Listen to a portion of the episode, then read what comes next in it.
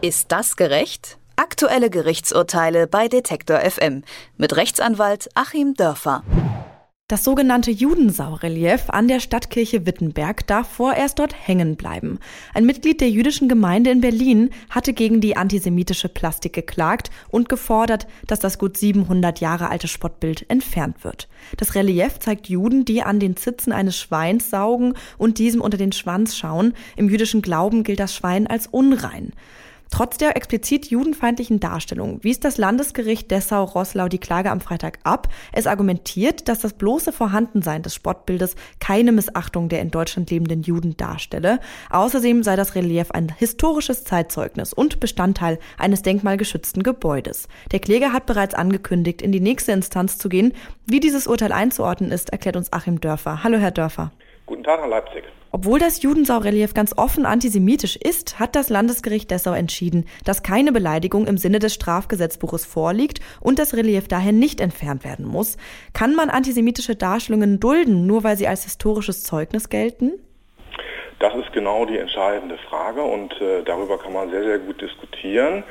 Ich will vielleicht gleich vor, vorweg schicken, dass meine Meinung, die wir heute zu hören bekommen werden, nicht unbedingt absolut ist. Man kann das auch anders sehen. Ähm, ich meine, es kommt überhaupt nicht darauf an, seit wann das da hängt. Ganz im Gegenteil, das macht es ja noch schlimmer. Und ähm, ja, polemisch gesagt ist doch die Einlassung der Gemeinde, ähm, als die den Laden übernommen haben, da hängen die Judensau schon so, als würde ich in eine Wohnung einziehen und würde sagen, ja, tut mir leid, die Hakenkreuzfahne auf dem Balkon, die ist von meinem Vormieter. Ich finde sie zwar selber nicht super, ich lasse sie aber trotzdem hängen. Ja, die Stadt Wittenberg argumentiert aber auch, dass eine Bronzeplatte vor der Kirche auf die fatalen Folgen des Judenhasses hinweist. Genügt so eine Kommentierung, um den Vorwurf der Judenfeindlichkeit zu entkräften? Was denken Sie? Das ist äh, eben hier die nächste spannende Frage. Fangen wir mal an bei dem Relief. Das ist natürlich ganz klar antisemitisch. Wenn jemand das heute so aufhängen würde, ähm, wäre es wahrscheinlich recht sicher volksverhetzend, denn es ähm, richtet sich nicht nur gegen das Judentum einfach mal so, sondern hat einen sehr aggressiven Gehalt. Ähm, jemand, der an den Sitzen eines Schweins saugt, ist natürlich selber auch ähm, einem Tier nahe. Und ähm, jemand, der als an den Zitzen eines Schweins saugend dargestellt wird und für den das Schwein unrein ist, wie Sie schon sagten, ist ja auch gleichzeitig jemand, der religiös und moralisch auf unterster Stufe steht, weil er sich quasi gegen zentrale Inhalte seiner eigenen Religion sogar versündigt. Also die Juden werden ja dort nicht nur als äh, anders als Christen dargestellt, sondern sogar als Leute, die konträr, 180 Grad konträr gegen ihre eigenen Auffassungen sind, also in sich sogar verlogen, nicht nur des falschen Glaubens.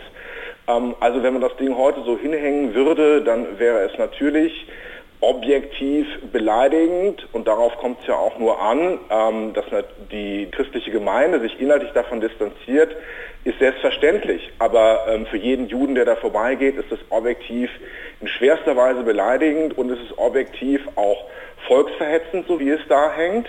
Und jetzt muss man sich eben fragen, in diesem äh, Gesamtkonstrukt, mit dem ja argumentiert wird, mit dem die beklagten Seite, also die Kirche hier argumentiert hat und mit dem auch das Gericht argumentiert hat, ähm, da gibt es eine Platte, die ist so etwas davor auf dem Boden. Ähm, ich habe mir das Ganze mal angeschaut, es ist eine recht anspruchsvolle, künstlerische Konzeption, wo es so ähm, eine viereckige Platte gibt und einen um alle Seiten herumlaufenden Text. Man musste also rumgehen, ähm, beziehungsweise einen Bildschirm den Kopf verrenken, um das lesen zu können. Ähm, es ist ein zusätzlich nochmal künstlerischer Text, es ist kein dokumentarischer Text, ein künstlerischer Text, den man verstehen muss, den man auslegen muss. Ich halte mich nicht für ähm, jetzt besonders ungebildet, aber ich habe es auch so auf den ersten Blick nicht verstanden, worum es da gehen soll. Es ist quasi ein indirektes Eingeständnis der Kirchen, dass sie da was falsch gemacht haben. Ähm, aber der entscheidende Punkt ist, es hat mit dieser Judensau direkt erstmal gar nichts zu tun. Und das Argument war ja auch, jeder, der die Judensau besichtigt, muss sich auch diese Platte anschauen und wird sie dann verstehen oder nicht verstehen oder wie auch immer verstehen. Aber blöderweise gilt das Argument ja auch umgekehrt. Ähm, jeder, der da hinkommt, um sich dieses Mahnmal anzuschauen, muss sich auch gleichzeitig diese dämliche Judensau anschauen. Ich halte es also, sagen wir mal, von dem künstlerischen Ansatz her, jetzt nicht gegen die Platte selbst, aber von dem künstlerischen Ansatz her, wenn zusätzlich noch eine historische Message verbreitet werden soll, für nicht so besonders gelungen. Und um jetzt so auf unsere juristischen Fragen mehr zurückzukommen, ich halte es für überhaupt nicht ausreichend, um dieses Judensau-Relief da zu neutralisieren. Es wird so eine Art Gesamtkunstwerk geschaffen, aber es wird eben nicht dieses Judensau-Relief rekonstruiert. Ich könnte mir eher sowas vorstellen, es gab ja die Diskussion, ähm, soll das Relief abgenommen werden, ins Museum gestellt werden. Naja gut, warum bringt man dann das nicht, nicht das Museum zum Relief? Man könnte ja auch dieses Relief quasi in eine Vitrine einbringen, dort vor Ort, es quasi konzeptionell von den übrigen Reliefs abheben und dann direkt dort einen Text direkt am Relief anbringen, sodass es wirklich einen klaren Zusammenhang gibt. So bleibt es letztlich dabei. Ähm, das Relief bleibt so brutal antisemitisch, wie es ist, dort hängen. Und äh, ja gut, davor gibt es halt irgendwie noch eine Gedenkstätte, aber aus meiner Sicht reicht das nicht aus. Nun hat der Kläger ja auch angekündigt, in Berufung zu gehen und notfalls bis zum Europäischen Gerichtshof zu ziehen. Wie schätzen Sie seine Erfolgschancen ein? 50-50 ähm, würde ich mal sagen. Es ist äh, wirklich noch eine sehr stark ungeklärte Frage. Wir haben auf der einen Seite natürlich die Tendenz, äh, auch Geschichte, so unangenehm sie ist, stehen zu lassen, um uns äh, damit konfrontativ auseinanderzusetzen. Das gilt ja auch für bestimmte Nazi-Architektur. Ähm, auf der anderen Seite gibt es aber schon die Frage, was diese Geschichte jetzt individuell mit Leuten macht. Und ähm, da gibt es für mich dann doch einen ganz, ganz großen Unterschied jetzt zwischen dem Reichsparteitagsgelände, meinetwegen in Nürnberg, ähm, das wir als historisches Mahnmal stehen lassen, und ebenso einer Judensau, denn das Reichsparteitagsgelände beleidigt jetzt nicht direkt individuelle Personen. Die Judensau beleidigt seit Jahrhunderten jeweils die lebenden Juden, die unter ihr durchlaufen. Immer wieder aufs Neue.